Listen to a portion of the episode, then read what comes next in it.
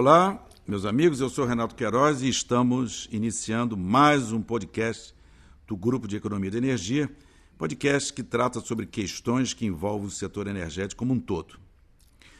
É, o tema hoje é o futuro do setor elétrico brasileiro. É, e aqui comigo nós temos o professor Ronaldo Bicalho. Tudo bem, Bicalho? Tudo bem, Renato. E estamos também com o Guilherme Aguiar, que é o nosso apoio técnico. Ronaldo Bicalho, eu ia iniciar dizendo o seguinte: o setor elétrico tem muitos desafios pela frente nesse contexto de transição energética, transição elétrica. Nós temos é, desafios regulatórios, desafios, poderíamos ficar listando aqui vários. Agora, é, há uma discussão de um novo modelo do setor elétrico, um modelo institucional. Há uma discussão em voga, já veio do governo passado, agora continua no governo, de uma transformação do modelo institucional do setor elétrico brasileiro. E nós todos sabemos, isso aí é, é incontestável, que o Brasil ele vive um momento político difícil porque ele tem divergências políticas fortes e vive até uma crise institucional, eu posso até dizer isso. E o setor elétrico depende de instituições. Então, é nesse momento que o setor depende de instituições fortes, porque necessita de coordenação, etc., e aí as instituições estão fragilizadas. É esse momento que nós vamos fazer grandes alterações no setor elétrico. O que, é que você pensa sobre tudo isso, Ronaldo? Bem, Renato, é, as instituições elas são cruciais dentro do, do setor elétrico. Um setor é, extremamente complexo como esse, ele necessita das instituições justamente para você fazer a coordenação. Né? Sem instituições você não tem coordenação e sem coordenação você não tem o setor elétrico. E essa coordenação, ela tem é, três dimensões, quer dizer, ela é uma, uma coordenação técnica, aquela que o setor reconhece diretamente, que é o despacho, etc, etc. Tem uma, uma, uma coordenação econômica, mas é fundamental a coordenação política, por que, que, a coordenação política é importante? Porque, como é um setor extremamente regulado, a coordenação política ela é importante porque essas regras, essa norma, o modelo institucional é, que vai é, coordenar o setor, ele é decidido, por exemplo, nos parlamentos, em qualquer lugar do mundo. Né?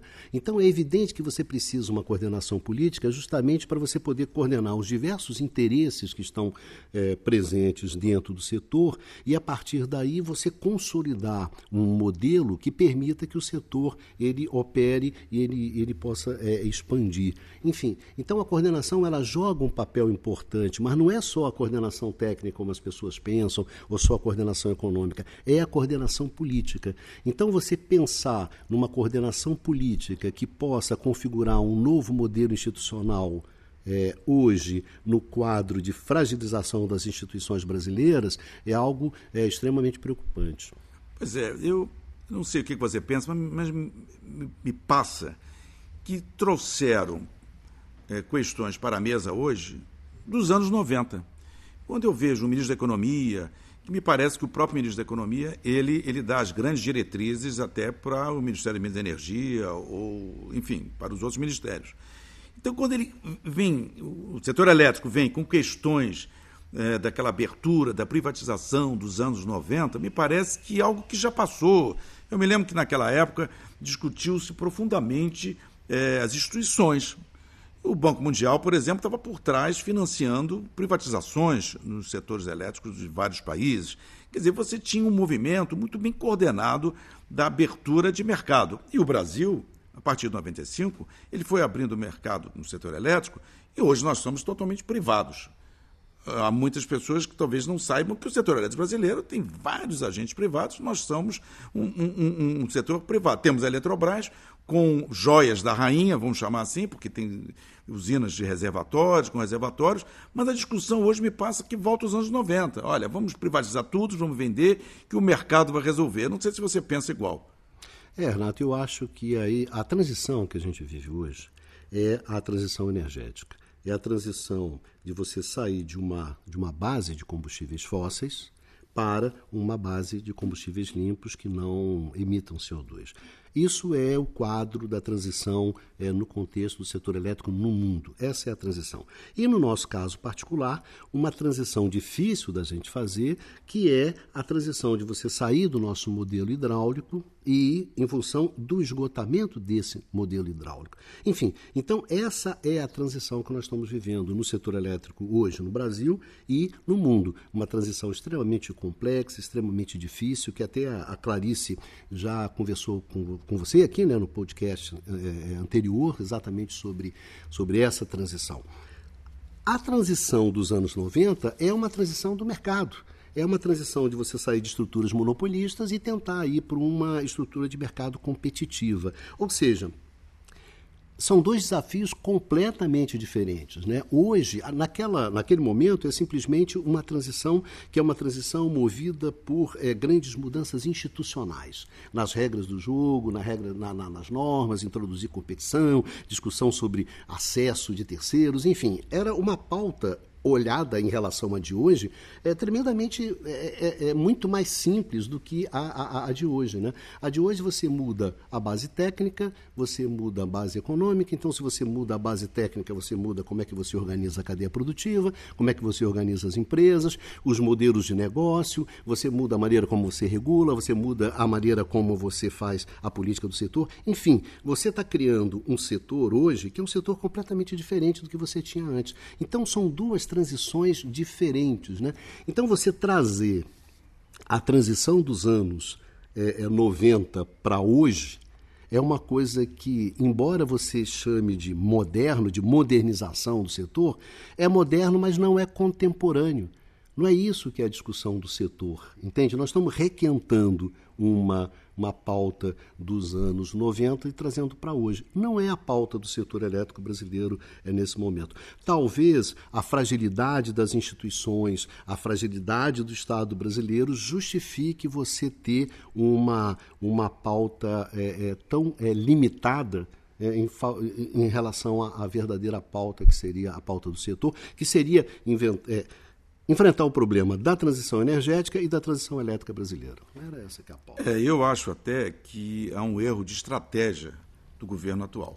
Que na hora que ele é, é, sinaliza que quer privatizar a Eletrobras, que seria talvez o braço estratégico do governo tocar essa transição elétrica, eu concordo com você. A questão hoje não é a questão da privatização ou de mercado. A questão hoje é qual é a matriz elétrica, o que, é que nós vamos ter por trás é, da matriz elétrica para enfrentar os desafios que nós vamos ter que enfrentar. Não adianta dizer que não vamos ser pressionados com os organismos mundiais sobre a, a questão das emissões. Isso é uma bobagem. Então, nós temos que ter uma matriz que está enfrentando questões com a questões de novos locais para é, usinas com reservatórios, você tem dificuldades hoje ambientais de grandes hidrelétricas, etc, etc. Você está entrando com é, um, um, um, um, problema é, da intermitência, a, a, eólica veio entrando com muita, muito sucesso no Brasil, temos questões com a energia fotovoltaica ainda, de, de incentivos, etc. Então, as questões são essas. E agora nós estamos, então, vendendo a Eletrobras, que tem é, um, é, empresas, porque a Eletrobras é composta de empresas geradoras de transmissor, que tem desenvolvimento técnico, é, laboratórios de pesquisa, que certamente não interessa ao mercado, não interessa ao privado. Então, a minha pergunta é essa, que não podemos já encaminhar para fechar o nosso podcast hoje. Não é uma falta de estratégia para o próprio governo não estou nem querendo falar de Estado, é a questão de Estado para o próprio governo administrar no futuro, nos anos futuros, essa, essa ideia de que vender as empresas é, do grupo Eletrobras vai ser a solução? Renato, eu acho o seguinte: o problema que a gente enfrenta hoje, ela, ele não é um problema que se restringe a uma questão setorial, uma questão do setor elétrico. O problema que a gente enfrenta hoje é um problema de política energética é um problema de se definir qual vai ser a matriz energética no Brasil. É, portanto, ele transcende, vai muito além do que simplesmente uma reestruturação setorial com recorte setorial, que era inclusive uma das características é, das reformas dos anos 90. Né? Eram reformas setoriais, não eram reformas que envolviam a matriz energética do país. Hoje não. Hoje a questão ela envolve a discussão sobre a matriz energética. Então isso significa que a gente tem que, por um lado, discutir quais são os usos que a gente pretende dar à energia. Então, isso envolve bom, qual é o projeto de país, qual o tipo de indústria que a gente tem, qual é o tipo de atividade econômica que a gente quer ter e, portanto, qual o tipo de energia que essas atividades vão demandar. E depois, a partir dos recursos naturais que a gente tem, definir uma matriz a partir das capacidades, da infraestrutura que a gente tem, da base, etc, etc.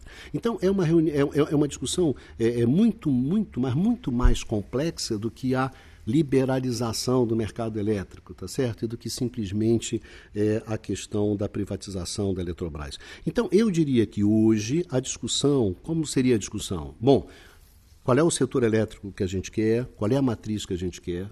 E a partir disso, como é que a gente consegue isso?